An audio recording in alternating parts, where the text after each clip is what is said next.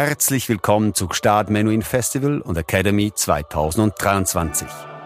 Ein paar Minuten, um mehr über unsere Konzerte zu erfahren. Echoes of Life. Alice Sarah Ott. Freuen Sie sich auf eine handverlesene Auswahl von Klavierstücken. Um einen Eindruck von der musikalischen Finesse der 24 Prälüde von Chopin zu vermitteln, lässt die junge deutsche Pianistin Alice Sarah Ott die Stücke in einen musikalischen Dialog mit Werken unterschiedlichster Komponisten treten. Von Mozart über Nino Rota, Takemitsu bis hin zu Chili González. Mit Kommentaren und Videoprojektionen als Bonus. Im Alter von drei Jahren, als sie gerade erst zu sprechen beginnt, erkennt Alice Sarah Ott, dass Musik eine Sprache ist, die über Worte hinausgeht und beschließt ihr Leben dieser Sprache zu widmen. Wenn Sie das feinsinnige Spiel dieser jungen Nachwuchskünstlerin noch nicht kennen, dann hören Sie einmal in ihre eindrucksvolle Diskografie hinein, die seit 2008 bei der Deutschen Grammophon veröffentlicht wird.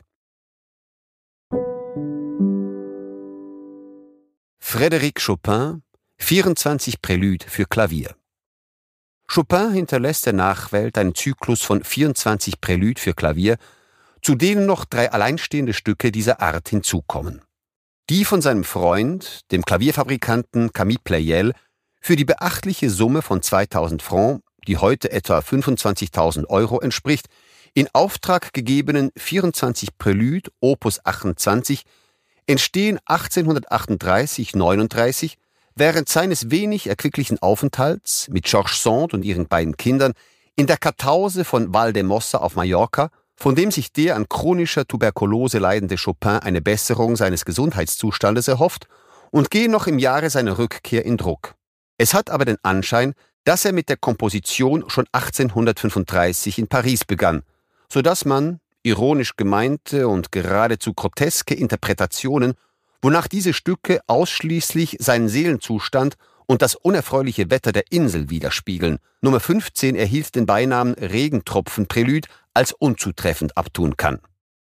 Vielmehr orientieren sich die Prälude Opus 28 an den Präludien und Fugen des wohltemperierten Klaviers seines großen Vorbilds Johann Sebastian Bach, sind aber sowohl weniger als auch mehr. Es handelt sich um 24 Miniaturen, die, nach dem Quintenzirkel geordnet, jeweils in einer anderen Tonart stehen.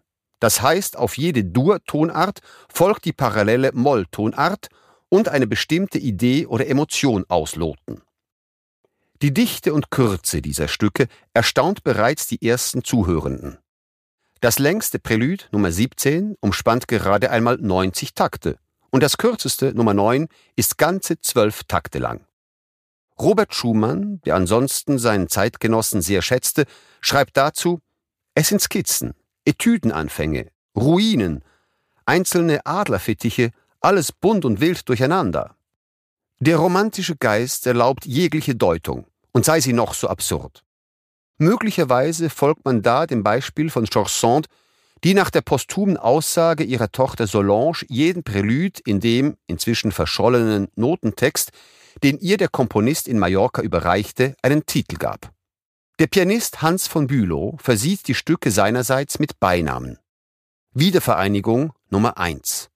Todesahnung Nummer 2, Erstickungsanfall Nummer 4, polnische Tänzerin Nummer 7, Verzweiflung Nummer 8, Libelle Nummer 11, das Duell Nummer 12, Furcht Nummer 14, eine Szene am Place Notre-Dame de Paris Nummer 17, Trauermarsch Nummer 20, Sonntags Nummer 21, Unmut Nummer 22, Sturm Nummer 24.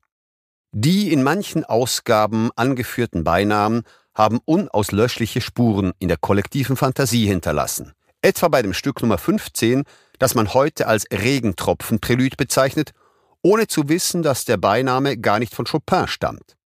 Sein Freund Franz Liszt trifft die Sache wohl besser, wenn er schreibt, Chopins Prälüde sind Kompositionen von ganz anderer Art.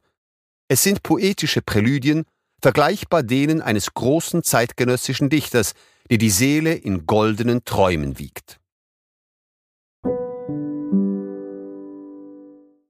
Sonntag, 13. August 2023. 18 Uhr, Festivalzelt Gstaad. Alice Sarah Ott, Klavier und Moderation. Mit Videoinstallationen des Architekten Hakan Demirel.